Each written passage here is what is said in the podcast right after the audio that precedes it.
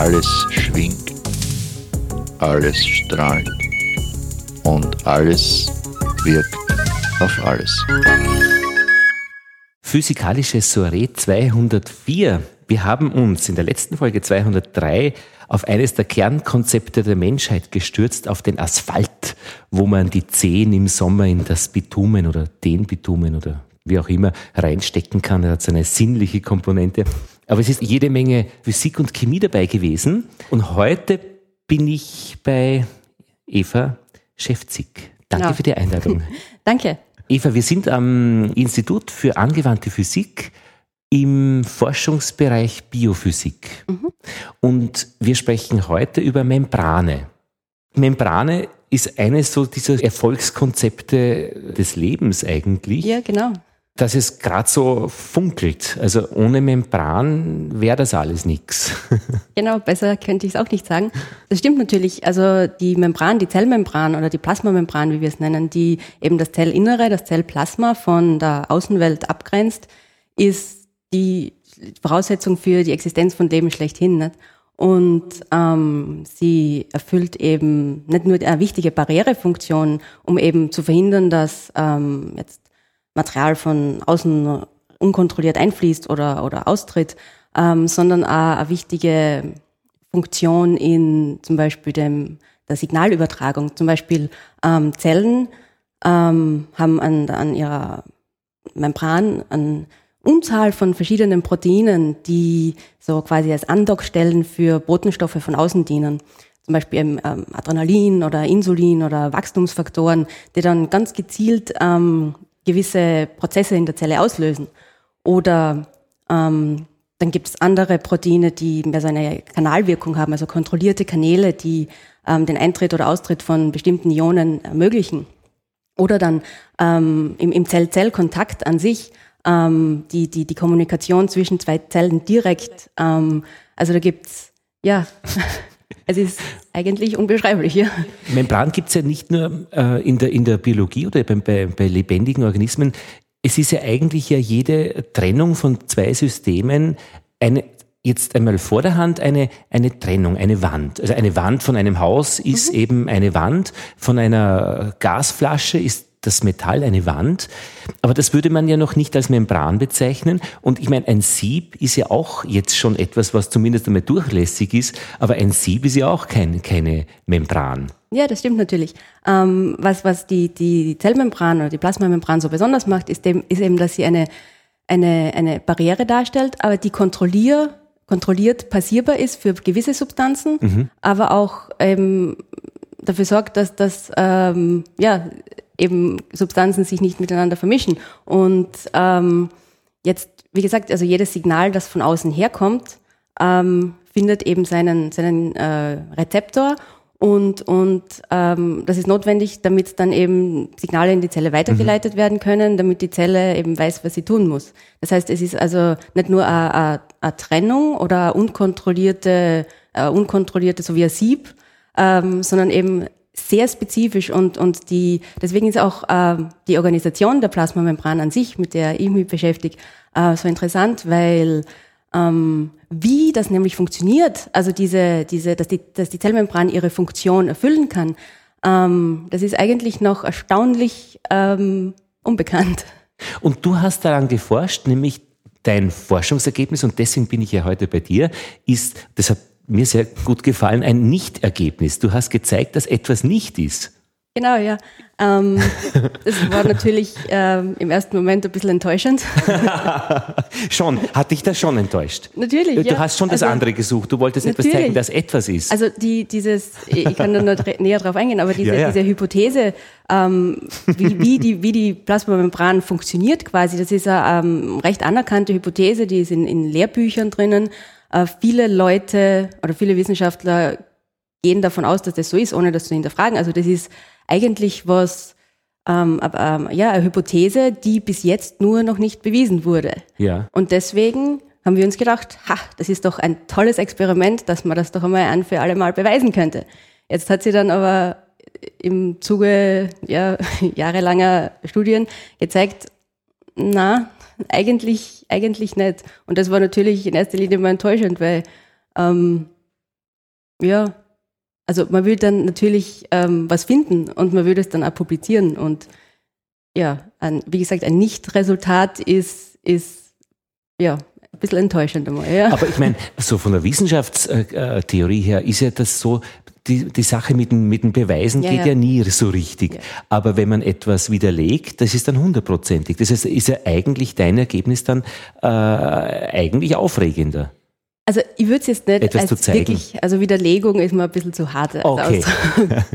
ähm, also was, was wir gezeigt haben, ist, dass die Hypothese so, wie sie formuliert ist, ähm, wahrscheinlich nicht stimmt und vor allem nicht äh, allgemeingültig ist. Also es ist kein, die, diese, diese ähm, Phasenseparation in der, in der Plasmamembran ist kein grundlegendes Phänomen, das für die Funktion der Zelle notwendig ist. Wir müssen gleich ja. im Detail genau darüber reden. Wollte aber nur kurz noch äh, fragen, ähm, Plasmamembran mhm. bei der Zelle. Gibt's an, du, äh, die anderen Membrane, äh, gibt's andere auch noch für Informationen und, und Nervensignale, oder wie sagst du? Also habe hab ich das also, falsch verstanden? Na, also, also wenn du von Plasmamembran sprichst, genau. gibt es andere Membrane ja, auch? Also äh, die, die, die, eine Zelle besteht aus, also erster Linie aus, aus der Plasmamembran, die es ihm gibt. Drinnen ist das Zytoplasma, also das Zell ähm, ja, das ist eine Flüssigkeit, also, äh, also außerhalb von der Zelle ist Flüssigkeit, ja. dann ist die Membran innerhalb ja. von der Zelle ist Flüssigkeit, aber auch die ganzen Zellorganellen, also das ist zum Beispiel der Zellkern, wo die DNA drinnen ist, ähm, Mitochondrien, die für die Zellatmung, also für die Energielieferung äh, zuständig sind, mhm. oder das endoplasmatische Retikulum, wo die Proteine hergestellt werden. Also und, und die, diese ganzen Organellen sind auch von einer Membran umgeben. Deswegen kann man nicht nur Zellmembran ist zwar schon, also die Plasmamembran, aber es gibt in der Zelle eben einen Haufen verschiedene Membranen, die teilweise auch sehr wichtige Funktionen haben, aber eben andere als die Plasmamembran. Die außen herum ist. Die außen herum ist, ja. Und gibt es sonst noch welche Mem Membrane? Die ähm, zwei sind die, also praktisch. Ja, also das ist, das ist, ähm, kann man sich so vorstellen wie, also dass, dass da kleine Untereinheiten in der Zelle sind, die wie, wie ihrerseits wiederum okay. von einer Membran umgeben sind. Was aber eben eine andere also vom, vom Aufbau im Prinzip e, sehr ähnlich, ähnlich okay. sehr ähnlich. Mhm. Aber in der Funktion zum Beispiel besonders die, die Mitochondrienmembran, wo die, die Zellatmung stattfindet, die hat auch ganz andere Funktionen zu erfüllen als die, als die Plasmamembran. Und deswegen äh, schaut die im Detail natürlich auch ganz anders aus. Okay, das heißt, die Plasmamembran ist einmal so außen rundherum, so um mhm. das, so quasi das Nylonsackerl, dass das ähm, ähm, Wasser mal drinnen bleibt oder halt die, das mhm. Plasma mhm. eben mal drinnen bleibt. Und natürlich muss es durchgängig sein für eben alles, was die Zelle zum, zu ihrer Funktionsweise braucht. Durchlässigkeit, das ist so diese Geschichte. Ja, wobei die Durchlässigkeit eben sehr, sehr begrenzt ist. Ja. Und, und ähm, auch zum Beispiel, da gibt es eben ähm, Funktionen, also zum Beispiel Endozytose, wo, wo die Zellmembran, wo, wenn, wenn größere Sachen aufgenommen werden sollen, wo die Zellmembran quasi das dann umschließt. Aha, wie so eine Amöbe, ja, genau, so drumherum genau. fließt. Genau. Aha, okay. Und also an sich ist die Plasmamembran für, für Wasser und, und Ionen so gut wie undurchlässig. Für Außer es passiert mhm. kontrollierter Transport dass, sagt man, Ionenkanäle aufgehen Nein, das ja, schon, schon, so praktisch. Ja. Okay, das heißt, für Wasser und Ionen, also so praktisch äh, Mineralwassergeschichten, äh, die, die, die Calcium, genau. K plus oder Cl genau. minus und so weiter, also so Teile von Salzen, die gehen da durch und äh, gehen nicht durch, halten, also die Membran hält und das Wasser bleibt auch drinnen und draußen, wo genau. es sein soll. Und, und das hat, äh, oder warum das Ganze funktioniert, ist, dass die Membran äh, besteht ähm, hauptsächlich aus Lipiden, also aus Fetten ja. ähm, und Proteinen. Und, und ähm, dadurch, also diese, der, dass das funktioniert, dass die, das quasi so eine Luftballonhülle ähm, hat an der Membran, ist eben, dass, dass die, die, die, die Fettphase mhm. ähm, eine undurchdringliche Barriere für das Wasser bildet. Und ähm, diese, also die, die, die, die, die, der, die Membran ist eben aufgebaut mhm. aus einer Lipid-Doppelschicht, nennt man das. Das heißt, es sind ähm, so quasi wie ein Butterbrotmäßig, ja. ähm, dass man, äh, also besteht aus einzelnen Molekülen, aus Lipiden, die einen polaren Teil haben, also einen Teil haben, der Wasser liebt. Ja. Und einen Teil, der Fett liebt. Und ja. die sto also stoßen sich ab, so wie ein Öltropfen in Wasser. Ähm, also Wasser und Öl sind nicht miteinander mischbar, nicht?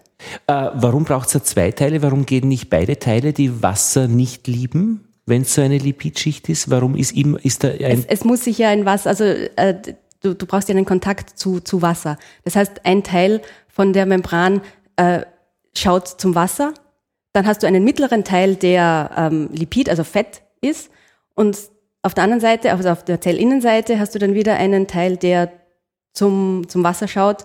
Ähm, und so, so äh, funktioniert das überhaupt Ah. erst. Und warum muss dieser Teil zum Wasser schauen? Damit, damit das Wasser nicht einfach ständig weg ist. Ich brauche ja Wasser drinnen und draußen. Ja, genau. Also du, du, Ah, ich brauche nur die Grenze quasi. genau. Also du musst, du musst, du kannst, du kannst im Wasser keinen, keinen Öl, äh, ja, nur ein Ölfilm, das geht nicht. Das geht nicht. Ähm, du brauchst, Mhm. du brauchst damit, dass, ähm, also ähnliche Substanzen mögen ähnliche Substanzen, nicht? Mhm. Und, und äh, sind gern in der Umgebung von Fette mögen. Fette, Genau, Wasser mag genau. Wasser. Und wenn wir jetzt auf der einen Seite Wasser haben und auf der anderen Seite Wasser und in der Mitte Fett, braucht man als ähm, Vermittler quasi eben diese, diese Lipide, die auf der einen Seite, also ihre Köpfe mögen Wasser, ihre Schwanzerl mögen Fett und so, so bildet sich dann dieser, dieser Lipid-Bilayer aus, der dann überhaupt erst ermöglicht, dass die Membran diese Eigenschaften eben hat, die, die sie hat. Und Doppelschicht deswegen, weil ähm, es geht eben nur dann doppelt. Also, äh, weil sonst wäre Genau. ja überall Fett. Genau, also wenn, wenn wir jetzt nur ein, eine Schicht hätten, Mhm. da wäre eben ähm, das, der, der, das Köpfchen, das Ja, Wasser liebt und der andere Teil, der Fett liebt, aber dann ist auf der anderen Seite nichts. Verstehe. Das ist aber dann wirklich so die, Butter, Butterbrot. die, die Butterbrotgeschichte, und zwar Genau. das doppelt bestrichene Butterbrot, Genau. das dann in der, zusammengefaltet wird und dem Kind als dann- Pausenbrot dann- mitgegeben genau. wird.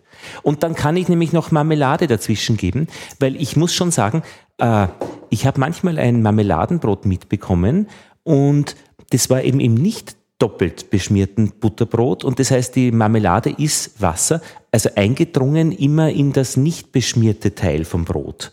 Ähm, wenn aber meine Mutter äh, beide Brothälften mit äh, Butter beschmiert hätte, hätte die Marmelade dazwischen noch schön Platz gehabt. Und äh, sie hat aber das Konzept der Doppelschicht nicht Ja, angewendet. also- aber das, war, das sind wesentliche Geschichten, die das Leben eines Schulkindes auch bestimmen. Ich meine, ich übertreibe jetzt ein bisschen, aber das, es schmeckt anders, Na. es ist anders und, und, und Ja klar. Und wenn die Butter da gewesen wäre, dann hätte die Marmelade nicht Genau, können. Ja? ganz genau. Ah ja, okay. Das heißt, das ist uns jetzt einmal klar. Wir haben eine Lipid-Doppelschicht. Äh, ähm, das sind, ja, du hast auch gesagt Proteine. Genau. Also, ähm, also historisch, das ist ja eigentlich auch eine recht interessante Ja, ja. Geschichte, wie man da drauf gekommen ist. Aber zum Beispiel in Anfang der 70er Jahre dachte man, dass diese, diese Zellmembran eben ähm, aufgebaut ist aus eben den einzelnen Lipiden und ähm, aus Proteinen, die da so ähm, herumschwimmen in einem Meer an, an äh, Lipiden. So wie dieses Modell heißt Fluid-Mosaik-Modell. Also so wie, wie man sich äh, eine Musik vorstellt, aus den einzelnen kleinen Steinchen, aus denen es zusammengesetzt ist, aber eben nicht starr, sondern ähm, die einzelnen Teile sind sehr mobil und können ständig untereinander sich bewegen. Was machen denn die Proteine eigentlich dann in dieser Geschichte? Die, also die, die, die Proteine erfüllen die Funktion der Plasmamembran eigentlich. Also Proteine sind diese, diese ähm, Diese Wächter oder Teile der, der Plasmamembran, die, die so gut wie alle Funktionen übernehmen. Also zum Aha. Beispiel ein Protein sitzt da, das ist ein, ein, ein Rezeptor für zum Beispiel Insulin oder so. Und Okay. das Insulin bindet an das Protein und, und dann passiert eben in der Zelle dann, was auch immer passieren soll. Also die Lipide schirmen ab, die machen mal die Wand und Genau. die Proteine ähm, machen Haben die dann Funktion. die Funktion des äh, Türstehers oder Öffners oder was auch immer. Und jetzt muss man noch geschwind, Proteine, äh, Aminosäuren, wie geht das? Aminosäuren machen Proteine. Genau. Also Aminosäuren, wir haben 20 äh, essentielle Aminosäuren, die ähm, bauen Proteine auf. Also ein Protein kann ähm, sehr verschiedene Eigenschaften Okay. haben. Aber Eiweiß sagt man so Eiweiß, im Ding. genau, genau, okay. Eiweiß. Okay, verstehe. Gut. Und jetzt äh, praktisch war die Idee äh, historisch, dass so äh, diese Flöße, das heißt, äh, die Steinchen, die Mosaiksteinchen wären dann die Proteine und das, der, der Träger wäre dann diese Lipidschicht irgendwie. Ja, also das, das ist das, das Modell, was eigentlich einmal die, die, das hat die Membranforschung revolutioniert. Das war, und das stimmt auch eigentlich noch immer. Dass es in Bewegung ähm, ist. Dass es in Bewegung ist. Mhm. Ähm, was man allerdings erst dann später bemerkt hat oder erfahren hat, ist, dass äh, die erstens einmal, man hat die, die, die Menge der Proteine in dieser, in dieser Lipid-Doppelschicht unterschätzt. Es ist in, in Wirklichkeit so, dass ähm, die, die, die Masse, also das Gewicht der Proteine, dem der Lipide entspricht. Aha. Also es ist, man könnte genauso gut sagen, es sind Lipide in einer, in einer Matrix aus Proteinen. Verstehe. Also das ist mehr oder Das weniger Ansichtssache. Mhm, mhm. Und ähm, was man auch ähm, dann erst später bemerkt hat, ist, dass natürlich, dass diese, dass diese Lipide und Proteine jetzt nicht irgendwie äh, nur zufällig und homogen verteilt über die ganze Membran herumschwimmen, ähm, sondern dass ähm, es gab da eben Indikationen, dass da eine gewisse Organisation stattfindet. Ähm, und das ist auch ein sehr eingängliches, äh, eingängliches äh, Denkmuster, weil ähm, man muss sich vorstellen, also wenn zum Beispiel ein Signal von außen an die Zelle herankommt und ähm, dann dockt es eben an an seinen Rezeptor und dann ähm, ka- ist es sehr oft so, dass das, äh, das nicht reicht, um, um eben ein Signal in die Zelle hineinzuführen, sondern dass da noch ein anderes Protein dabei sein muss, damit das Ganze dann funktioniert. Oder zwei Proteine von derselben Sorte. Und jetzt ähm, ist es natürlich ähm, oder leichter, wenn zum Beispiel diese Proteine, die zusammengehören, funktionell schon irgend, in irgendeiner Form vororganisiert werden. Und, und das ist auch äh, ein Konzept, das von, äh, allein von der Logik her diese, diese Raft-Hypothese unterstützt hat, ne? weil es, es klingt wahnsinnig ähm, logisch, dass man. Und diese Raft-Hypothese ist jetzt praktisch äh, dieses bewegte Mosaikmodell. Oder wie? Das sind ist eine, zwei verschiedene das Sachen. sind zwei verschiedene Sachen. Das, Okay. Die Raft-Hypothese ist dann erst äh, in den 90er Jahren aufgekommen. Ähm, da wurde eben postuliert aufgrund von ähm, einem Haufen oder ein- einer Vielzahl an Studien, ähm, die man gemacht hat, ähm, also biochemische Studien, wo man ähm, Zellen, also jetzt nicht an lebenden Zellen, also an, an Zellextrakten oder zum Beispiel in Modellsystemen. Das ist was, was man sowieso sehr gerne macht. Also äh, äh, eine Zelle, eine Zellmembran ist extrem komplex. Also wir, wir haben da tausende von verschiedenen Lipiden, tausende von verschiedenen Proteinen und, und da jetzt ähm, irgendwelche, also dass man da Messungen machen kann oder dass man da ähm, irgendwelche Modelle ableitet, berechnet, also äh, Theorien, ähm, Simulationen macht, dazu muss man die Systeme vereinfachen. Und da gibt es eben äh, dieses System einer Modellmembran, wo man eben ganz gezielt die äh, Lipide, die kann man kaufen, das sind synthetische Lipide, da mischt man, äh, die mischt man zusammen, also zum Beispiel eins oder zwei oder drei verschiedene Typen und dann hat man eine Modellmembran. Und was man da beobachtet hat, ist, wenn man ähm, Lipide verschiedener Eigenschaften zusammenmischt, also es gibt da eben Lipide, die lieber ähm, dichter gepackt sind, die lieber geordneter sind, die lieber ähm, ein rigideres Umfeld haben oder eine höher viskose Phase machen. Und dann gibt es andere Lipide, die lieber fluide sind und, und, und stärker, also die viel mehr Bewegungsfreiheit haben. Und dann gibt es dann noch Cholesterin. Das ist wahnsinnig wichtig in der Zellmembran.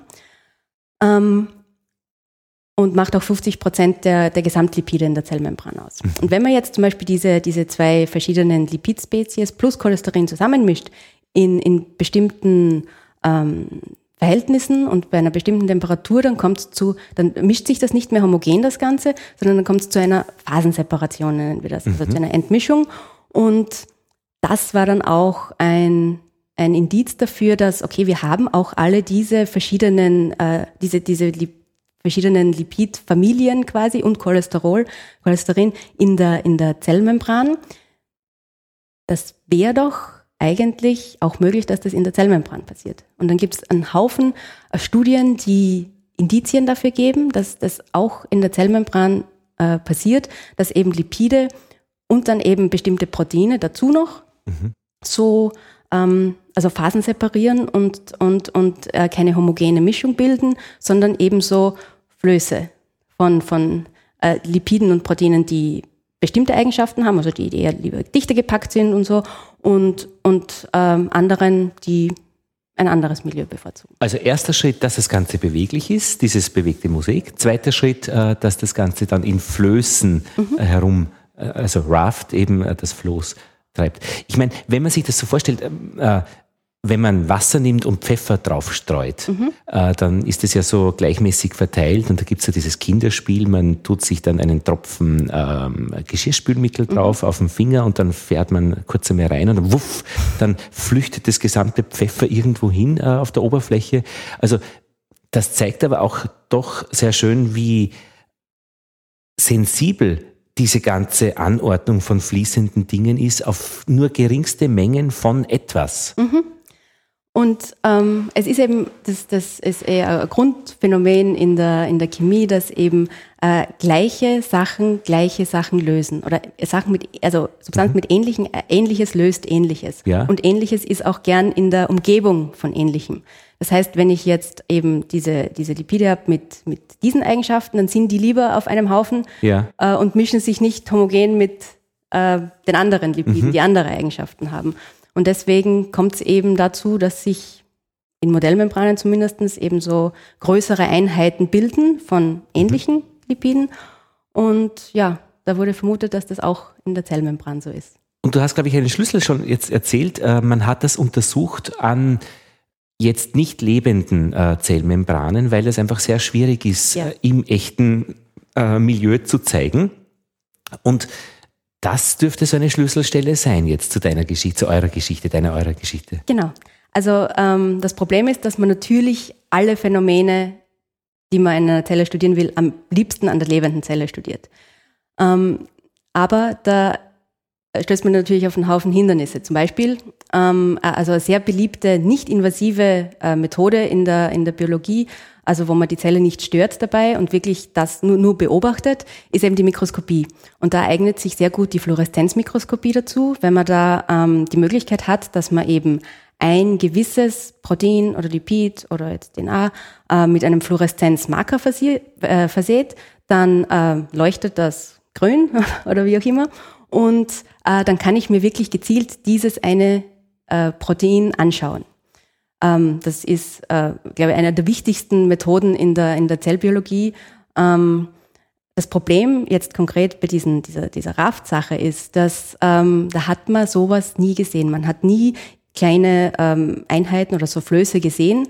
Ähm, man nahm an, dass die zu klein sind und zu kurzlebig, als dass man die auch beobachten könnte. Mhm, weil sie das vielleicht so geschwind organisiert und löst sich gleich wieder genau. auf und äh, das funktioniert dann mit genau. Fluoreszenz also nicht. Wir, wir, und, und besonders, also der, der, der besonders wichtige Punkt auch, dass sie zu klein sind. Weil mhm. natürlich, wenn man Lichtmikroskopie verwendet, dann ist man, man ist abhängig von dem Medium, das man nimmt und, und bei der Lichtmikroskopie ist man halt abhängig von der Wellenlänge des Lichts, mhm. was, was ähm, unter dem Auflösungslimit ist, äh, das kann man nicht äh, beobachten. Jetzt sind es zwar große Moleküle, Proteine und äh, so weiter, aber, aber nicht groß naja, genug. Aber also, sagen wir so, ähm, noch immer 100 oder 200 mal zu klein, als dass mhm. man das, dass mhm. man das sehen würde. Ähm, ein Protein. Und diese Rafts, die sollen eben in der Gegend von 10 bis 200 Nanometer sein. Und also 200 Nanometer, 400 Nanometer ist so die Grenze. Mhm. Also, dass man also 200 Nanometer wäre so, dass man es gerade nicht sehen kann mhm, mit der mhm. normalen konventionellen äh, Fluoreszenzmikroskopie.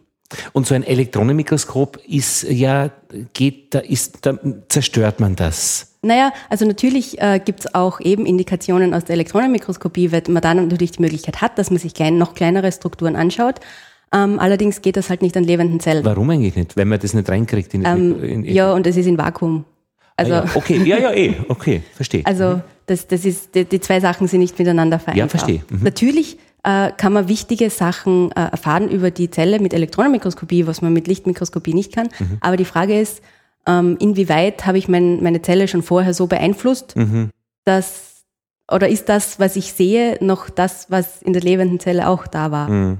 Was gibt es noch für Mikroskope? Keine mehr nämlich. Also entweder mit Licht oder mit Elektronenmikroskopie. Ja. Irgendwie so Be Beschleunigergeschichten. Es gibt, ähm, es gibt auch zum Beispiel ähm, Atomkraftmikroskopie, Ja. ähm, wo man mit so einer kleinen Spitze drüber rastert ja. über die Oberfläche. Das funktioniert auch an lebenden Zellen. Hier ist allerdings das Problem, dass man nicht die äh, Zeitauflösung hat. Also äh, das dauert recht lang, bis man da ein Bild bekommt, wenn man da Ah, so drüber rastern muss. Und ähm, ja, Da also, kann man die Kurzlebigkeit schon wieder irgendwas ja, also irgendwo, irgendwo eckt man immer an. Ah, okay. Ah, okay. Das ist jetzt die, die, die, die Ausgangsuntersuchungsproblematik, die Genau. auch äh, bei euch eben war. Genau. Und ähm, jetzt in den letzten und, und, und ähm, eben wie diese Raft-Hypothese postuliert wurde in den 90er Jahren, da gab es noch keine, also da war, da gab es viele Techniken, die es eben heute gibt, noch nicht. Und ähm, die, die, die, diese Hypothese hat zwar einen Boom ausgelöst und, und ganz viele Leute haben sich da ähm, jetzt plötzlich um, um Raft angenommen und über die äh, Organisation der Plasmamembran angeschaut. Ähm, allerdings so wirklich sehen konnte man diese Dinge eben nicht.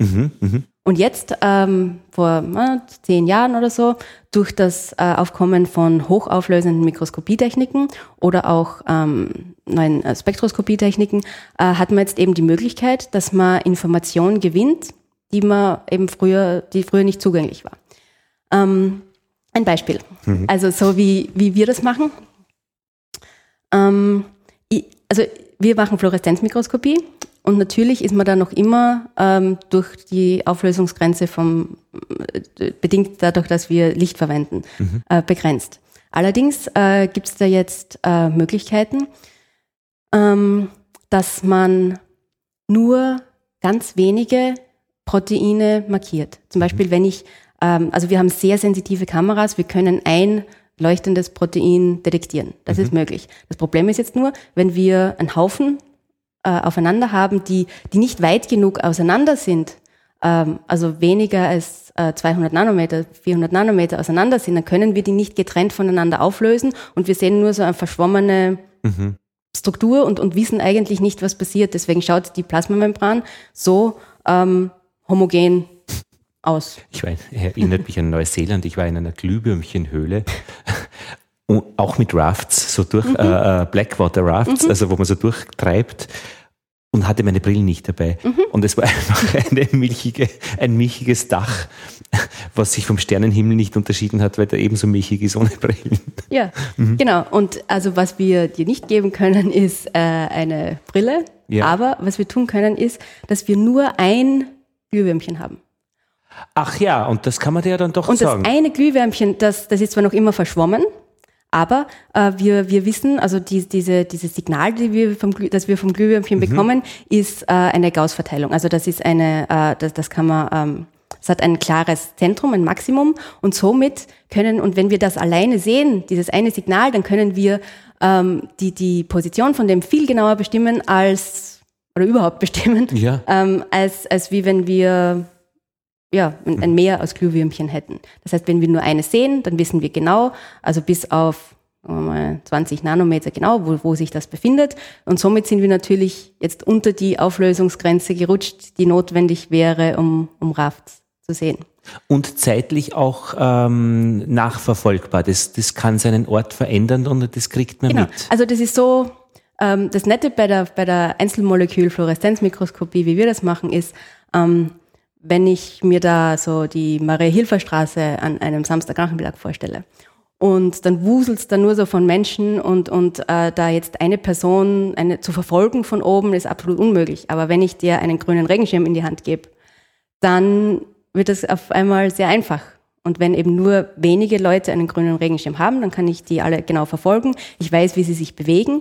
Ähm, wenn ich andere Leute habe, denen, denen ich einen roten Regenschirm gebe, kann ich sehen, aha, treffen sie dich, treffen sie sich, ähm, bleiben sie beieinander. Ähm, und damit kann man eben über die Bewegung und eben auch teilweise äh, auf die Funktion von den äh, Proteinen mit Regenschirm. Na sauber. Ja, das ist sehr verständlich.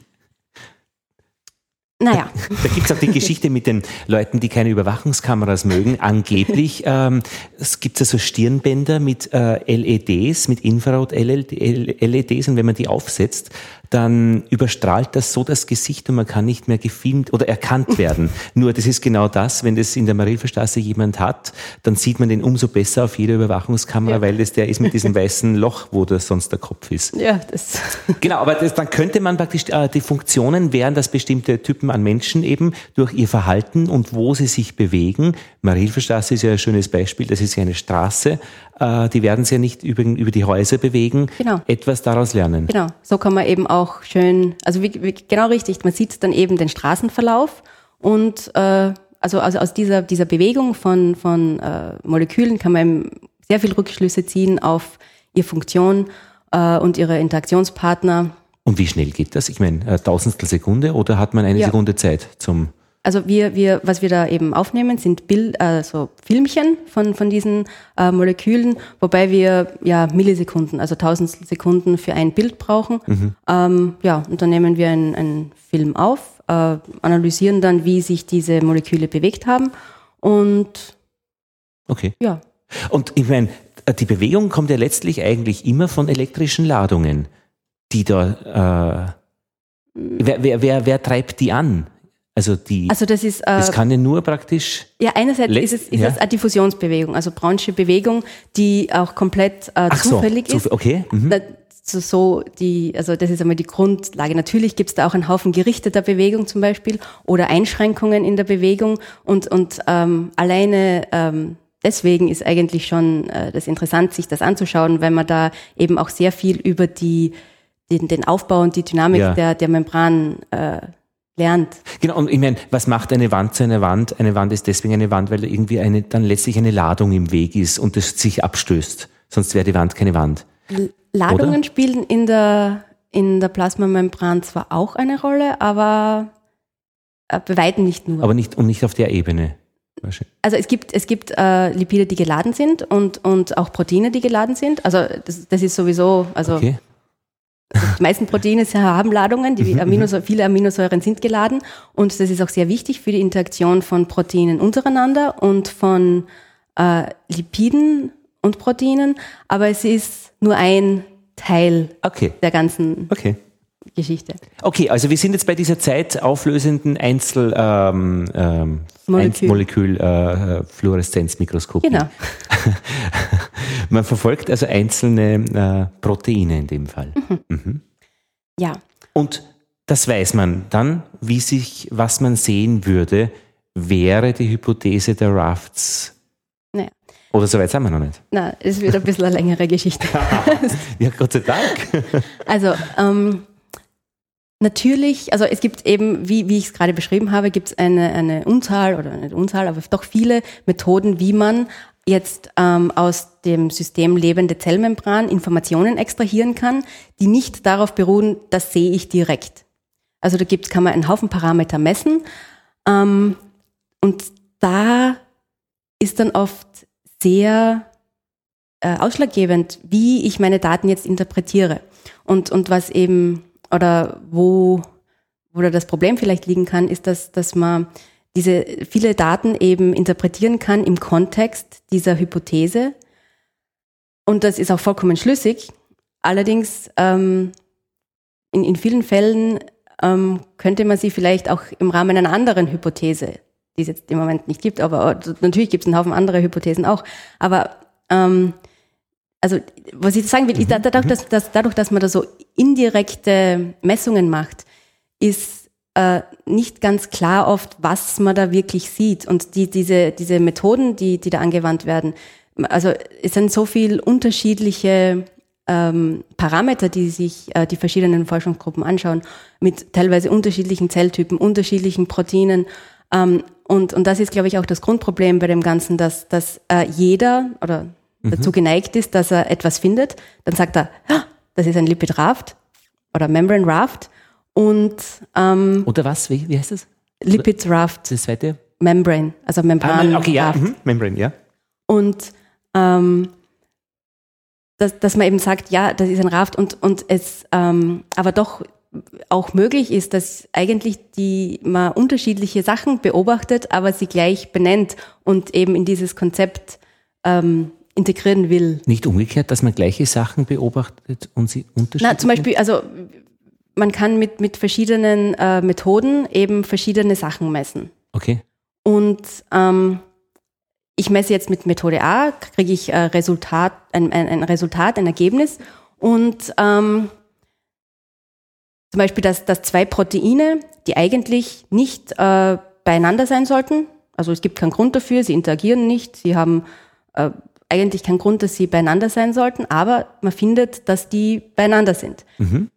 Und äh, da es die Lipid also die Raft-Hypothese gibt, denkt man, ja klar, das sind so typische Raft-Proteine, die sind eben lieber in so einer dicht gepackten Umgebung ähm, und die interagieren jetzt auch nicht wirklich direkt miteinander, aber nachdem sie in so einem kleinen Floß da sitzen äh, und man sie nicht getrennt voneinander auflösen kann, ähm, sagt man ja, die, die, die sitzen zusammen in einem Raft. Mhm. Oder ähm, zum Beispiel von der Elektronenmikroskopie findet man solche Sachen auch, dass äh, Proteine sich eher in, in gewissen Bereichen in der Plasmamembran einfach angereichert sind und dann gibt es wieder Bereiche, wo weniger Proteine sitzen. Und, und so gibt es eben einen Haufen Indikationen dafür, dass, dass es sowas wie Rafts gibt. Dass jetzt aber zum Beispiel auch andere Sachen dafür verantwortlich sein könnten, dass diese zwei Proteine jetzt nah beieinander sind, ähm, das wird eben oft nicht so sehr beleuchtet wie die Tatsache, dass sie ja in einem Raft sitzen könnten. Mhm. Ja, das verstehe ich. Okay. Ja.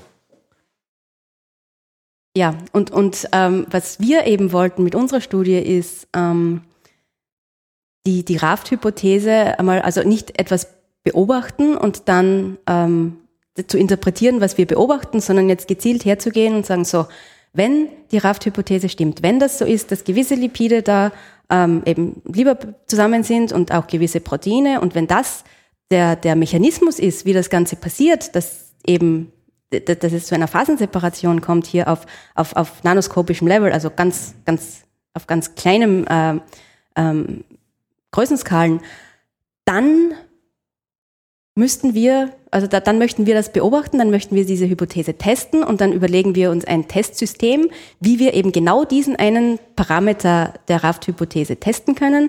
Und ja, und dann dachten wir, dass wir dann Rafts ähm, quasi sehen können. Die Phasenseparation sind die Rafts? Nein. Genau. Okay. Mhm. Ja. Also die Phase, also man mhm. redet da von Lipidphasen, ja, okay. ähm, wo eben die, die, die, die nennt man äh, ordered, also geordnete Phase, das wäre eben diese Raftphase, wo, wo ähm, Cholesterin und, und andere Lipide eben in ihren dichter gepackten Flößen äh, sind und dann eben die, die flüssigere Phase, die eben ja, den Rest von der Plasmamembran ausmacht. Also ihr habt eine Frage gestellt, äh, die darauf abgezielt hat, wenn die Rafts existieren, dass es eine klare Antwort gibt. Ja, also zumindestens eben, also und was wir uns angeschaut haben, ist eben dieser Aspekt der Rafts. Das Rafts, wie gesagt, es ist ein sehr schwammiger Begriff und ich glaube, dass das eben vielleicht, dass, dass auch viele, viele Leute, die die Raft sagen, unterschiedliche Sachen beobachtet haben und unterschiedliche Sachen meinen eigentlich. Ah ja.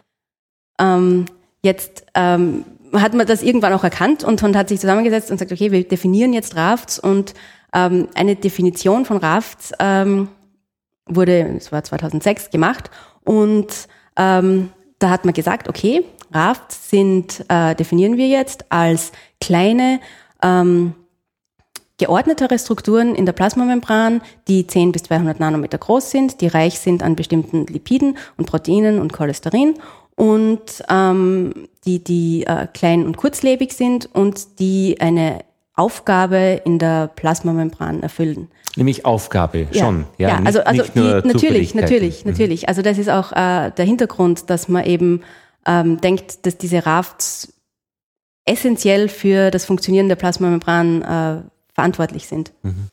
Und wir haben uns eben äh, angeschaut, diesen, diesen äh, ähm, dieses, dieses eben geordnetere Phase, also diesen Flows-Charakter von dem Raft.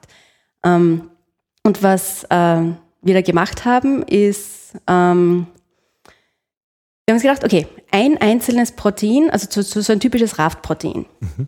Es ist jetzt nicht so einfach, dass ich mir ähm, die Umgebung dieses Raft-Proteins anschaue. Also das diffundiert herum, also es ist wahnsinnig schnell. Ähm, Und, und ähm, was wir uns jetzt gedacht haben, ist, okay, ich kann mir die Umgebung, also Umgebung jetzt im Sinne von, äh, ist es in der Umgebung von diesem ähm, Protein, die, die Membran dichter gepackt ist, sie höher viskos, hat es quasi so einen Rettungsring an, an äh, dichtere, äh, an, an höher geordneten Lipiden, an, an dichterer Packung um sich herum. Ähm, und was wir uns dann gedacht haben, ist, okay, wenn wir jetzt, also das, das können wir uns nicht gut anschauen, aber wenn wir jetzt viele Kraftproteine auf einen Haufen bringen.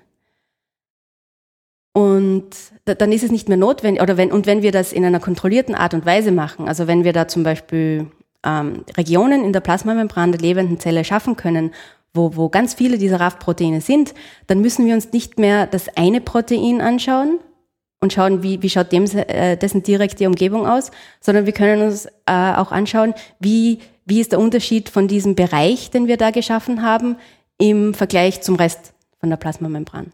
Und Unterschied in welcher Hinsicht? Unterschied in ähm,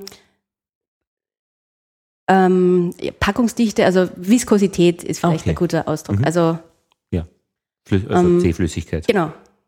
Mhm. Also äh, die, die, die Rafts sind ja eine, eine geordnetere, dicht gepacktere, viskosere Struktur, die auf eben dieser Flüssigkeit ähm, der, der restlichen Gebiete herum oder in dieser mhm. Flüssigkeit mhm. herumtreiben. Mhm. Und wir haben uns gedacht, wenn wir die jetzt auf einen Haufen holen, mhm. ähm, dann können wir das auch viel besser untersuchen. Und etwas erklären, äh, was Rafts eigentlich ausmacht. Was macht das Raft zu einem Raft? Genau. Besser, und, als wenn die da irgendwie herumschwimmen und wo es nicht ganz klar ist, wie sie überhaupt wo herumschwimmen. Genau. Und vielleicht wird es noch ein bisschen klarer, wenn ich das mhm. Experiment an sich erkläre. Und zwar, äh, was wir gemacht haben, ist, wir haben ähm, Zellen äh, wachsen lassen auf mikrostrukturierten Oberflächen. Ähm, das ist so, so eine Art Lego, ähm, wo man eben ein Glasplättchen hernimmt und normalerweise lasse ich da meine Zelle drauf wachsen. Und schaue mir dann an der Unterseite, also dort wo, wo, dort, wo die Zelle auf dem Glasplättchen sitzt, äh, schaue ich mir mit einer speziellen Mikroskopietechnik an, wie eben zum Beispiel Proteine da herumdiffundieren in der, in der Membran.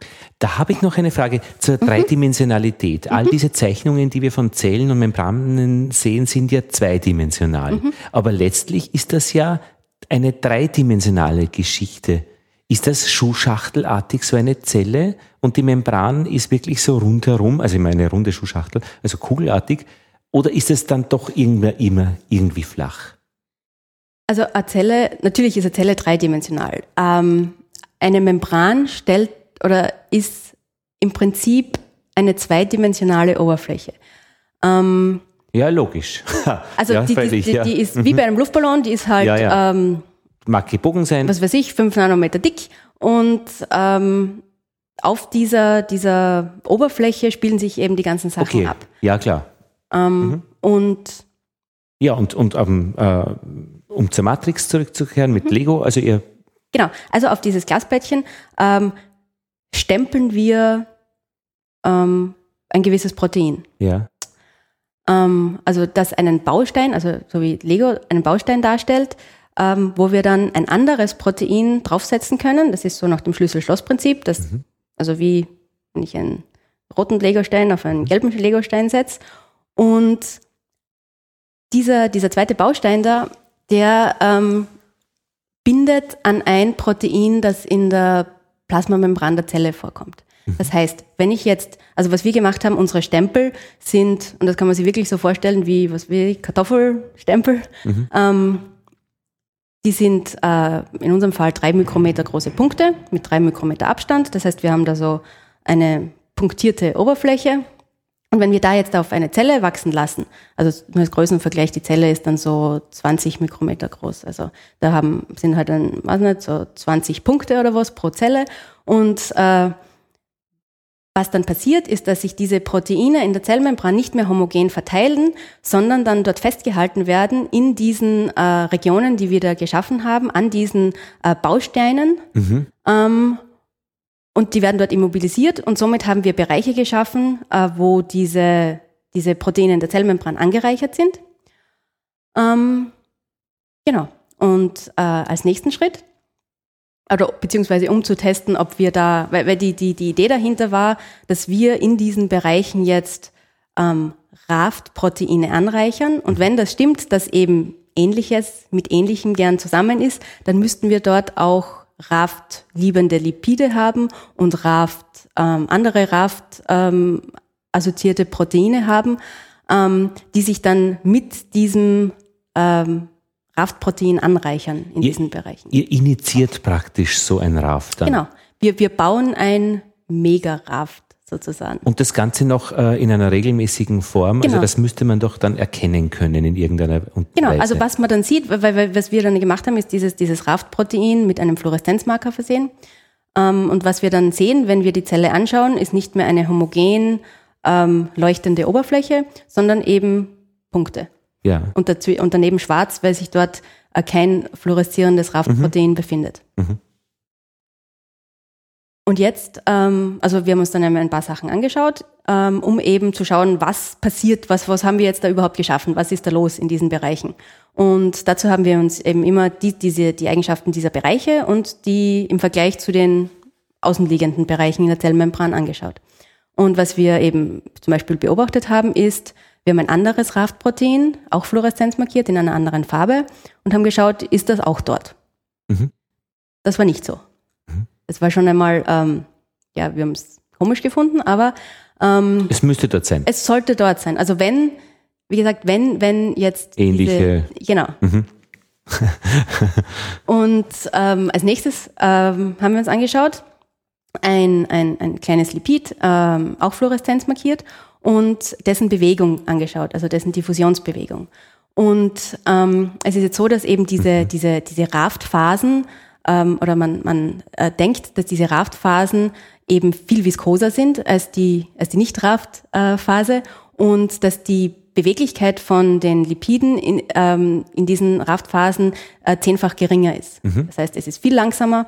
Und was wir uns jetzt angeschaut haben, ist eben die Diffusionsbewegung von einzelnen Lipidmolekülen in diesen Raft oder halt in diesen Kreierten Raft? kreierten Ja. Bereichen und außerhalb davon. Und was wir gefunden haben, ist, dass die Bewegung im Endeffekt recht ähnlich ist. Aha. Also was wir, und, und das hat uns eben gezeigt, aha, wir haben hier keine höher geordnete, dichter gepackte, viskosere Phase geschaffen in diesem, in diesem unserem Raftbereich. Ähm, was wir auch nicht gemacht haben offensichtlich, ist, dass wir ähm, kleine Raftphasen angereichert haben. Ähm, was wir nämlich ähm, dann auch noch gemacht haben, ist ein anderes Raftprotein, Fluoreszenzmarkiert und dessen Bewegung angeschaut. Und da haben wir einen Effekt gefunden von unseren kreierten Raft-Bereichen. Allerdings hat der auf etwas anderem beruht als jetzt ähm, der Tatsache, dass wir eine, eine Raftphase hätten. Nämlich wenn man sich jetzt vorstellt, wir haben da in unseren Bereichen Proteine festgehalten, immobilisiert. Das sind jetzt eigentlich für alle anderen Sachen, die in der Plasmamembran herumdiffundieren, sich bewegen, sind Hindernisse. Und äh, wenn man jetzt genug Hindernisse hat, dann wird die Bewegung von dem, von irgendeinem anderen Molekül dadurch natürlich beeinträchtigt und es wird langsamer. Bis zu dem Punkt, wo es dann überhaupt keine Bewegung mehr möglich ist. Und das hängt natürlich ab von der Größe der, also der Größe vom Hindernis natürlich, der Anzahl der Hindernisse und ähm, ja auch natürlich von der Größe von dem, was auch immer durch äh, sie, sich durch diesen Hindernisparcours quasi durchbewegen will. Und was wir dann gefunden haben, ist, oder wenn man, da, da kann man eben ähm, dann rückrechnen auf die, die Größe von diesen Hindernissen. Und was wir gefunden haben, dass ein Hindernis genauso groß war wie das nackte Protein. Das heißt, was wir nicht gesehen haben, ist quasi so ein Raft, Schwimmreifen um die Proteine herum. Ähm, ja, Klar, das Hindernis einfach als, weil es ja da ist, ist es ein kleines Hindernis, aber genau. ni- nicht also wenn mehr, man, auch wenn nicht man, mehr. Mhm. wenn man durch den Wald laufen will, dann geht Muss man um die Bäume herum. bei einer, bis zu einer gewissen Dichte an Bäumen, aber irgendwann muss man dann langsam drumherum um die Bäume und ähm, Genau. Und wären dann noch Himbeerbüsche dann immer bei diesen Bäumen angesiedelt, dann wäre Genau. das schon ein bisschen mehr wie nur ein Baum, der im Weg steht. genau. Aha. Ich muss jetzt noch einen Schritt zurückgehen. Äh, diese, diese, Wenn es diese Raft, äh, Rafts gäb, gäbe, das war die Hypothese oder die Idee, dass es die gibt. Äh, konnte man damit auch etwas erklären, das in der Zelle abläuft, funktioniert, weil es die gibt? Natürlich, also ähm, ich habe zuerst schon angesprochen, dass also diese, diese, die, die, die Plasmamembran die, eben diese unglaubliche Vielzahl an Proteinen und Lipiden hat. Und ähm, wenn jetzt eben ein Stoff von außen kommt, dann äh, muss natürlich die Signalübertragung in die Zelle hinein auch schnell erfolgen. Und wenn da zuerst von der anderen Seite der Zelle ein, ein, der, der Interaktionspartner, der auch dafür wichtig ist, dass das passieren kann, erst dahin diffundieren muss, dann dauert das natürlich viel zu lang. Mhm. Und, und deswegen ähm, dachte man sich, ja, natürlich, die sind ja auch vorher vororganisiert. Ähm, und dann geht das viel schneller und viel effizienter. Und das ist ein wunderbarer Mechanismus, den, den jede Zelle hat, also ein fundamentaler mhm. Mechanismus, den, äh, der, der da äh, quasi kein, also die, alle Vorgänge in der Zelle erleichtert. Und das ist es wirklich so. Man kann, also es gibt Geschwindigkeiten in der Zelle, die sind zu groß, als wenn alles nur an seinem Platz verteilt wäre. Naja, also dass das alles homogen ist, das, also davon können wir nicht ausgehen. Und das, das wäre auch unsinnig. Okay. Allerdings ähm, diese, diese, diese Theorie, dass, das, dass diese Vororganisation über, über die Lipide vermittelt wird und über diese, ja, Ähnliches bei Ähnlichem und mhm. diese, mhm. diese Phasenbildung, das ist etwas, was ähm, auch immer mehr angezweifelt wird. Also das, das ist unsere Studie nicht die einzige, die, die, die zu diesem Schluss kommt. Und es gibt noch einen ein Haufen andere Erklärungsmöglichkeiten, warum gewisse Proteine und Lipide schon ein bisschen vororganisiert sein könnten oder warum, manchmal ist es natürlich auch wichtig, dass man zwei Proteine voneinander ähm, also auseinanderhält, auseinanderhält sonst, ja. damit nicht ständig eine Aktivierung der Zelle Richtig. passiert. Und ähm, solche Sachen, da gibt es natürlich. Und, und diese Lipid Raft sind ja lustigerweise eben äh, quasi Lehrbuchwissen und, und äh, viele ähm, Zellbiologen und so, die, die, die sich nicht jetzt wirklich, deren Forschungsgebiet nicht die Organisation der Plasmamembran ist, sondern zum Beispiel ähm, gewisse Proteine, die in Krebs oder Alzheimer oder Immunologie oder Infektiologie äh, involviert sind, ähm, dass, dass hier die, die Raft-Hypothese eigentlich als gegebener Fakt angenommen wird und, und auch ähm, Forschungsergebnisse im, im, im Rahmen dieser Hypothese interpretiert werden, nicht? Und, und das ist etwas, was ja, ich, ich denke, dass, dass da auch ein bisschen eine Diskrepanz da ist zwischen dem, was die, die Raft-Community so ähm, denkt und was, was ähm, quasi Lehrbuchwissen ist. Ich glaube, ich verstehe das schon. Also wenn ich immer wieder praktisch äh, zeige, dass etwas in der Zelle abläuft und immer wieder begründet damit, weil sich eben die Proteine und Lipide in, in Rafts organisieren, dann habe ich dann schon ein Problem, wenn gezeigt wird, dass äh, sich diese Organisation so nicht herausbildet. Also was, was wir eben zeigen wollen, dass man nicht a priori davon ausgehen kann, dass Rafts so existieren mhm. und dass man deswegen ähm, auch seine Forschungsergebnisse nicht dahingehend interpretieren sollte. Aber ist das immer ein Element, dass man es dahingehend interpretiert oder dann sagt man, okay, dieses Modul stimmt jetzt nicht, aber es ist nur eine kleine Brücke zu meinen Geschichten, die ich sonst eben damit. Es ist dann Natürlich, letztlich wurscht, wie es funktioniert. Ja, dann sind es jetzt keine Rafts, dann sind es äh, keine Ahnung, ja. Ja, natürlich. Also ähm, die, in der Physik würde man dann wahrscheinlich das schwarze Organisationsformen nennen, weil man es nicht weiß, aber man weiß ungefähr, was sie tun müssen. Naja, aber trotzdem ist es wichtig, dass man weiß oder dass man weiß, wie Sachen funktionieren. Weil man dann wirklich bei diesen Forschungsgeschichten ja ganz gezielt auch eingreifen möchte genau. oder verstehen also, möchte, wenn etwas krank ist oder was, etwas genau. anders ist, also, was da passiert was ist. Was wir machen, ist wirklich jetzt mhm. fundamentale Grundlagenforschung. Mhm. Und äh, direkte Anwendung dahinter gibt's äh, natürlich nicht, aber was, was ähm, zunehmend wichtiger wird, auch für, äh, indem dass man jetzt immer mehr äh, Medikamente eben gezielt designen kann, nicht? Mhm. Und nicht einfach nur ja, ausprobiert, was funktioniert und dann, aha, das funktioniert und es hat keine Nebenwirkungen und deswegen äh, kann man es als Medikament anwenden. Weil bei vielen Medikamenten weiß man noch nicht, wie genau sie funktionieren. Der molekulare Mechanismus ist bei vielen Medikamenten noch nicht bekannt, aber zunehmend, bei zunehmendem Wissen über wie Dinge in der Membran oder in der, überhaupt in der Zelle oder im, im Menschen funktionieren, das, das gibt uns natürlich auch viel mehr Möglichkeiten, dass man das gezielt beeinflusst. Und wie geht diese Geschichte jetzt weiter? Also wenn ihr mit eurem Experiment-Setup, also mit diesem äh, regelmäßigen äh, Muster, das, das ihr da praktisch kreiert auf dem, auf, auf dem Glas, wo dann die Proteine anbinden oder eben mhm. äh, und dann ihr eben damit zeigt, dass diese Rafts-Hypothese äh, so nicht beobachtbar ist, wie sie äh, postuliert wird. Wie geht das jetzt weiter? So ganz konkret. Jetzt habt ihr das publiziert und jetzt äh, wartet ihr oder jetzt kriegt ihr mit, wie, wie langsam so äh, rundherum äh, Menschen reagieren, die hm. Forschung betreiben. Ja. Wie, wie, wie kann man sich das vorstellen?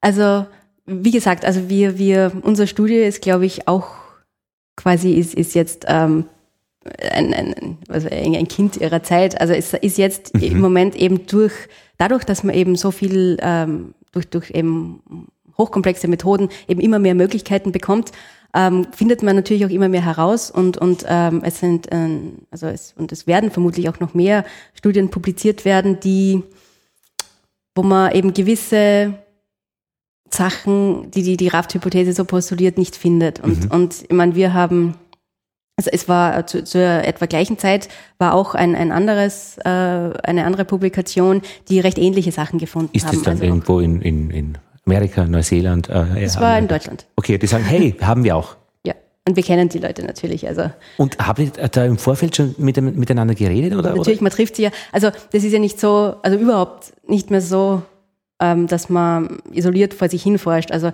bevor die Publikation herausgekommen ist, habe ich das schon auf ähm, einen Haufen Konferenzen präsentiert. Natürlich kriegt man da immer wieder Rückmeldungen. Man redet miteinander und sagt, ha, das haben wir sehen doch auch ähnliche Sachen. Und ähm, also das ist auch ein extrem wichtiger Teil, dass man eben Rückmeldungen kriegt und ähm, sich untereinander austauschen kann. Und das passiert eben hauptsächlich auf Konferenzen.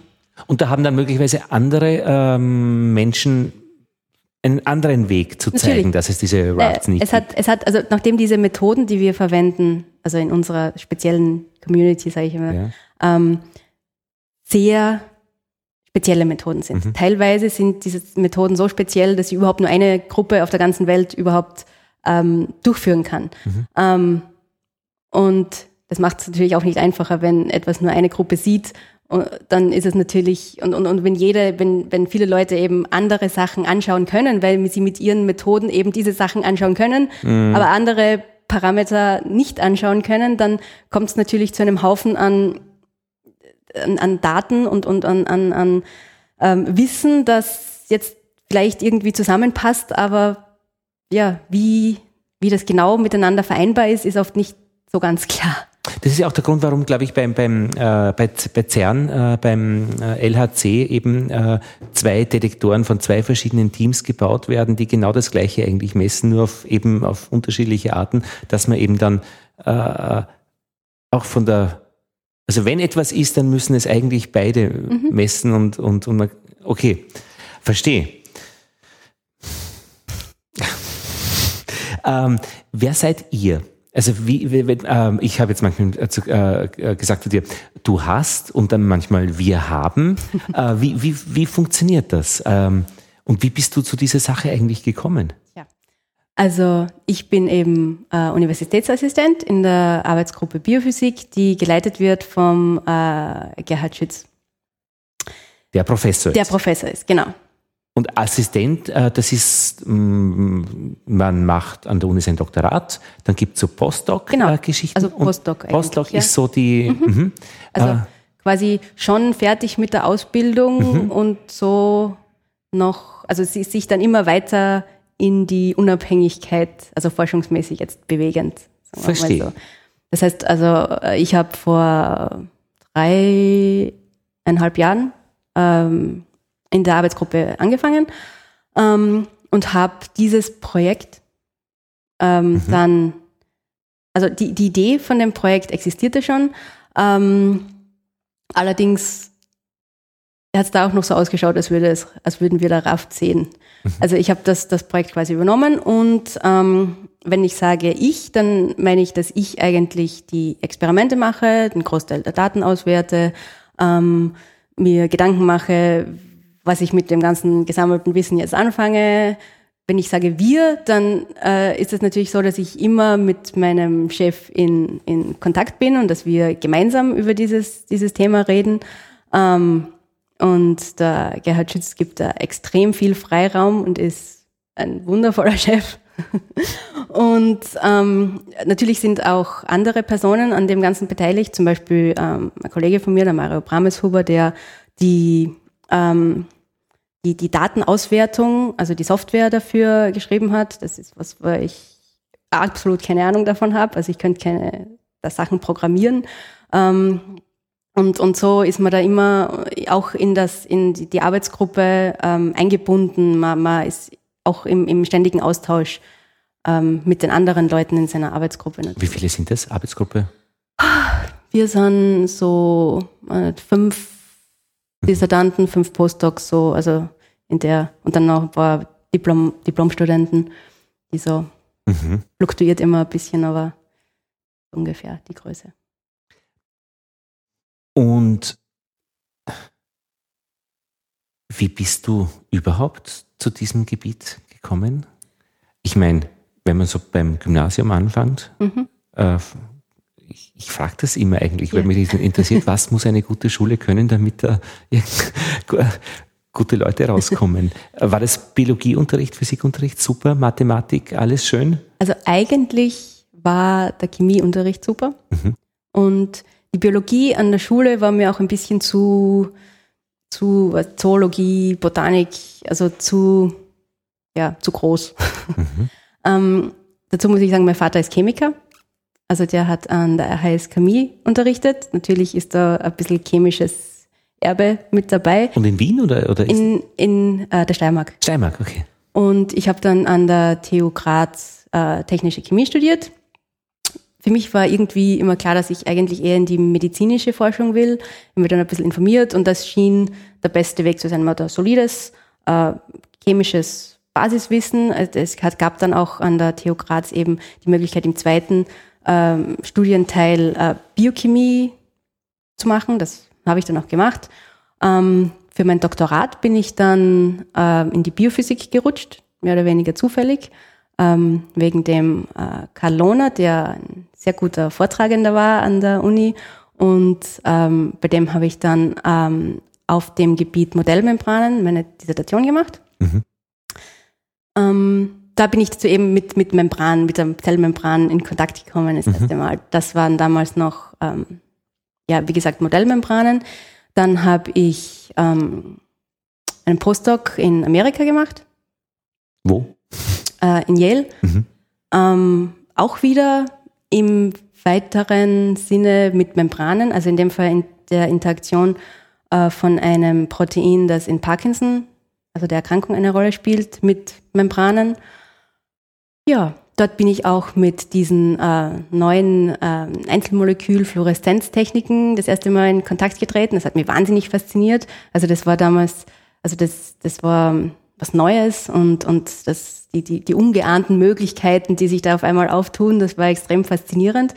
Ähm, und wie ich dann nach äh, Österreich zurückgekommen bin, war da eigentlich in Österreich der Gerhard Schütz, der, ja, also das, das war eigentlich keine, keine Frage, ob ich zu wem ich gehe, weil es war eigentlich klar, weil er eben äh, die in, in Österreich und, und teilweise sogar weltweit groß gemacht hat, diese, diese Techniken. Und da ist man dann in Kontakt und sagt, äh, hey, mach mal was. Oder Nein, in dem und, Fall habe ich, ich habe ihn nicht persönlich gekannt. Ich habe, äh, wo ich Diplomarbeit gemacht habe, mein, mein Diplomarbeitsbetreuer hatte eine Kooperation mit Gerhard Schütz damals, deswegen kannte ich den Namen und wusste so ungefähr, was da, äh, was er macht. Und ähm, ja, wie ich, wie ich dann nach Österreich zurückgekommen bin, ähm, habe ich eine Bewerbung geschrieben und ja. Mhm. Und ist Lehre auch schon dabei? Ich mache äh, ein bisschen Lehre, also das ist ähm, Praktikumsbetreuung an der TU und äh, eine Biophysik-Einführungsvorlesung in einem postgradualen Lehrgang an der MedUni. Und ist es gut für dich? Ja. Warum? Also ich, ich weiß nicht, ähm, am Anfang ähm, hatte ich ein bisschen ja, Bammel vor der Lehre, aber es ist, besonders wenn man Rückmeldungen bekommt, ist das sehr eine sehr erfüllende Tätigkeit eigentlich. Und so auch, also Lehre in, in, im Sinne von, ich stehe vor einem, einem Auditorium, ähm, auch, aber das, das mache ich auch nicht so oft, aber auch eben Leute betreuen. Also es kommen Diplomanten und Dissertanten, die ähm, ja, die man dann eben langsam in die Materie einführen muss und denen man Sachen erklärt und, und hilft. Und äh, es ist dann wirklich schön zu sehen, wie die dann eben selbst immer mehr, ja, ähm, eben Überblick über das Ganze gewinnen und, und begeistert davon sind und dann wird man selber wieder mehr begeistert und ja. Das klingt sehr nach Kommunikation auch. Ja. Ja. Ähm, hm. was, sind denn, was, was sind denn die Bedingungen, äh, die dich äh, glücklich machen oder gut machen in der Arbeit? Welche, was, was fördert dich? Was, was brauchst du für, also, für Bedingungen? Was mich gut macht, ist, glaube ich, dass ich liebe es, Probleme zu lösen. Und ich glaube, ich bin da auch recht gut darin. Und ähm, wenn man es ganz objektiv betrachtet, ist das quasi ein, ein riesiges Feld an Problemen, die zu lösen sind, die Wissenschaft, nicht? Ähm, auf der anderen Seite ist es natürlich auch so, dass je mehr man von, über eine Sache weiß und je besser man eine Sache versteht, also zumindest bei mir ist das so, desto interessanter wird die dann auch. Und, und irgendwann hat man dann einen Punkt erreicht, wo, wo man in dem so drinnen ist, dass ähm, ja, man ein bisschen da in dieser Welt eben lebt und, und alles ist, ähm, ja, alles, was damit zu tun hat, ist dann interessant. Mhm.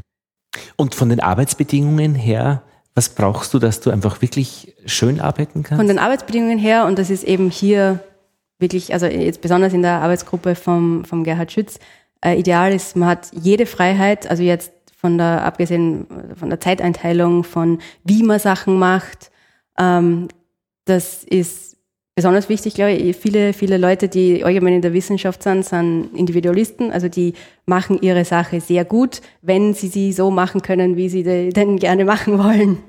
Und, und ähm, also es, es gibt bei uns auch Leute, die, weiß ich, dass man am Wochenende im, im Labor ist oder spät am Abend. Ähm, und das funktioniert halt, weil, weil die Leute das eben wollen und weil es ihnen wichtig ist und weil das eben ihre Art ist, die Dinge zu tun und nicht, äh, ich bin jetzt von neun bis fünf da und quasi sitze meine Zeit ab. Und das ist auch was, was mir an diesem, äh, an der Wissenschaft eben gefällt, dass man die, diese Freiheit, also man, man ist quasi selbstständiger in einem Bereich, aber eingebettet, wo man in, in ständigem Austausch mit, mit, mit ähm, ja, allen möglichen Leuten ist. Also Leuten, die man, denen man helfen kann und anderen Leuten, die einem helfen und ja. Und ist es auch so, ist eigentlich auch wie Rafts, also so, äh, immer wieder organisiert, ähm, so, dass man sich regelmäßig jeden Montag dann einmal trifft? Also auch so, oder dass genau. immer also eine Tür offen ist äh, zu bestimmten Zeiten oder? Also Türen sind eigentlich immer offen. Mhm. Also man kann immer reingehen und geschwind was fragen, im ja. Idealfall. Ja, ja. Ähm, wir haben auch äh, ein, ein Group-Meeting äh, jeden Montag, ja, okay, bietet Montag sich an. Ähm, wo eben gewisse Leute ihre, ihre Ergebnisse präsentieren ähm, oder über Probleme reden, die sie haben, organisatorisches, einfach im Laborablauf, das ist oft auch recht kompliziert in der Organisation. Ähm, mhm. Plus dann gibt's natürlich auch noch innerhalb unserer Arbeitsgruppe Leute, die eher am selben oder an sehr ähnlichen Themen arbeiten. Ähm, die treffen sich dann wieder untereinander. Also man hat ständig so, so Sub- Grupp, Grüppchen mhm. ähm, und, und ähm, ist da eigentlich im ja, ständigen Austausch, nicht immer mit denselben Grüppchen, ja. Ähm, ja. Und ich meine, diese Regeln oder wie das funktioniert, äh, das kriegt man ja dann mit, mit der Zeit äh, automatisch dann auch. Also, dass man sich zurechtfindet in diesem System der, der Wissenschaft. Ja, also ich habe bis jetzt das Glück gehabt, dass überall, also in jeder Gruppe, wo ich äh, war, das Arbeitsklima einfach, also nicht zu toppen war. Also es war überall so, überall mehr mhm. so wie man ist in so einer kleinen Familie mhm. und ähm, es, es läuft eigentlich das meiste recht reibungslos. Ich weiß, das ist nicht überall so, mhm. aber ich hatte das Glück und ähm, man, man kriegt dann eben, am Anfang ist man vielleicht ein bisschen verunsichert, aber man kriegt dann sehr schnell mit, wie die Sachen laufen und, und ähm, kann dann auch natürlich immer mehr von sich einbringen und ja. Und kriegst du auch genug Geld?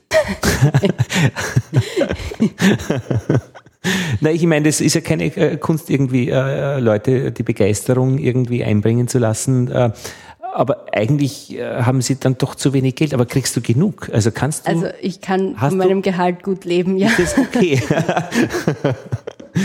schon. Und also ich meine, ist schon immer das, ja, Frage, natürlich ich, könnte ja? ich in der Privatwirtschaft mehr verdienen, aber unter großen Abstrichen ähm, in Bezug auf, wie stelle ich mir mein Arbeitsleben jetzt vor. Klar, aber praktisch genug Geld ist ja jetzt nicht, dass man abschöpft Maximale, sondern einfach genug. Also, genau. dass man genug hat, um sein Leben zu also machen ich, können, ich dass man keinen zweiten Job braucht, dass man den ersten irgendwie Nein. wie machen kann. Ja. Nein, das ist schon. Also, die, besonders als, als Postdoc-Dissertanten sind, die kriegen natürlich weniger bezahlt und das, aber da ist halt das Argument, ja, die sind ja auch noch in der Ausbildung. Ähm, und ich, wir brauchen es auch nicht stundenweise umrechnen, glaube ich. Also wenn man äh, sehr viele Stunden auch arbeitet, dann kommt natürlich ein geringer Stundenlohn raus. Aber die Frage ist, ob man genug Geld hat, um seine Sachen natürlich. zu bezahlen. Das schon, so, ja. das schon. Du, wie wird es denn weitergehen? Was sind deine äh, nächsten Fragen? Also was, was, was ist denn in den, in den, in den Töpfen drinnen? Oder gibt es so Bereiche, die du noch gar nicht kennst, dass da, äh, du weißt, da drüben wird es was geben? Also natürlich werde ich mich weiterhin mit der Plasmamembran beschäftigen. Mhm. Und ähm, da jetzt ähm, auch nur ähm, kleine Fragen zu beantworten von diesem großen, komplexen System finde ich äh, sehr interessant. Zum Beispiel äh, viel interessanter als jetzt zum Beispiel ein kleines System, zum Beispiel wie funktioniert dieses eine Protein jetzt, komplett aufzuklären. Und ähm, dahingehend werde ich also weiterhin auch diese, diese Methode der Mikrostrukturierung, also diese Kombination von eben einerseits unseren Mikroskopietechniken, die wir verwenden, und andererseits von diesen ähm, Legosteinen. Legosteinen, genau, die uns eben die Möglichkeit geben, dass wir eine Zelle beeinflussen. Also zum Beispiel eben nicht eine Zelle einfach nur zu beobachten und zu schauen, was passiert denn da so, sondern jetzt gezielt ähm, sie quasi aus dem Gleichgewicht zu stupsen, mhm. ähm, so wie man das zum Beispiel mit, mit also traditionell in der Zellbiologie mit Proteinen macht, die, der, die, äh, da fügt man Mutationen ein, das Protein kann dann seine Funktion nicht mehr erfüllen und daraus lernt man dann einen Haufen, also viel mehr, als wie wenn man einfach nur so beobachtet hätte, einen, einen Haufen über, über die Funktion von dem Protein. Und was wir machen, ist jetzt keine Mutation an einem Protein, sondern so mehr so eine Mutation von der Organisation von Proteinen im Raum. Und darüber ähm, oder dadurch kann man auch eben ein, ein, ein wichtige Informationen äh, herausfinden über die, die Funktion äh, der Plasmamembran, die man durch einfaches Beobachten nicht äh, herausfinden könnte. Aber die Organisation der Proteine im Raum äh, meint jetzt praktisch wie in der Oberfläche, genau, die räumlich genau, ist. Genau, also in der 2D-Oberfläche mhm. Plasmamembran. Ähm, weiters haben sich natürlich durch, durch diese Studie noch einen Haufen Fragen aufgetan. Ähm, wenn es keine Rafts gibt, was ist dann verantwortlich oder was sind dann die, die Mechanismen, die eben dazu führen, äh, weil, weil diese Phänomene, die beobachtet werden, die, die, die, die gibt es die ja. Gibt's ja. ja. Mhm. Das heißt, es mhm. muss ja irgendwas, irgendwas muss da ja sein. Nicht? Und da gibt's ähm, auch ein, ein, einige andere ähm, Ansatzpunkte, zum Beispiel, dass, dass durch andere Proteine, also zu, zu einer Art äh, Zytoskelett heißt, dass, dass im Inneren der Zelle ähm, quasi so ein, ja wie ein Skelett, eine Stabilität bildet. Ähm, so wie einem Gebäude eine Außenhaut, genau so. wo Löcher sind, da so ein Fenster irgendwie dann drinnen. Keine ja, oder so ein Gerüst. Ein Gerüst, ja. Aha. Und, und dass Proteine da dran binden und dadurch schon irgendwie vororganisiert sind. Mhm. Mhm. Oder dass, dass man weiß auch, dass, dass gewisse Proteine jetzt ähm, gewisse Lipide ähm, oder sehr stark äh, gewisse Lipide binden oder, oder sehr stark mit denen assoziiert sind. Also so, so andere Mechanismen, die vielleicht jetzt nicht so viel ähm, oder nicht so sehr am Rampenlicht gestanden sind, wegen der Raft-Hypothese, dass man sich die anderen äh, Möglichkeiten der Organisation noch ein bisschen näher anschaut. Ähm, was könnte denn wirklich ein, ein, ein fundamentaler Mechanismus sein, der für die Funktion der Plasmamembran da ähm, verantwortlich ist? Mhm.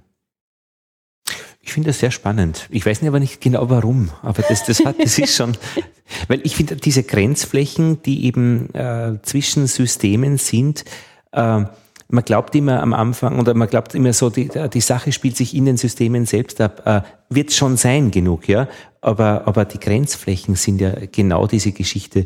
Und ich meine, wir brauchen gar nicht ja weit, äh, das gibt's ja in allen Lebensbereichen, wenn, wenn übers Mittelmeer äh, Flüchtlinge auf, auf, auf Booten fahren, dann sind das ja praktisch äh, die Übergänge zwischen zwei Systemen und welche Bedingungen herrschen da und dort, was sind die Transportmechanismen und in welche Richtung läuft das Ganze ab. Und ähm, das ist ja jetzt nicht, nicht isoliert, ähm, diese, dieses Konzept Membran. Mhm. Schön, spannend. Ja, wow. Danke. danke sehr. Ja, ich äh, bedanke mich für das Gespräch, weil das hat jetzt wirklich äh, so einen aktuellen einfach äh, Blick von dir ähm, in diese Landschaft ist es eigentlich gebracht ähm, und auch viel erzählt, äh, wie, wie, wie du arbeitest äh, und, und das war sehr schön. Danke. Ja, danke dir. Vielen Dank. Und das war die physikalische Soiree und ich habe jetzt, ähm, glaube ich, den, die Nummer 204 gesagt am Anfang, oder? Ja, notfalls sage ich jetzt einfach 203. Nein, es ist 204. Ähm, mit, ja, wieder einer, einem großen Konzept. Ähm, die Membrane, das war heute das Thema. Lothar Bodingbauer verabschiedet sich.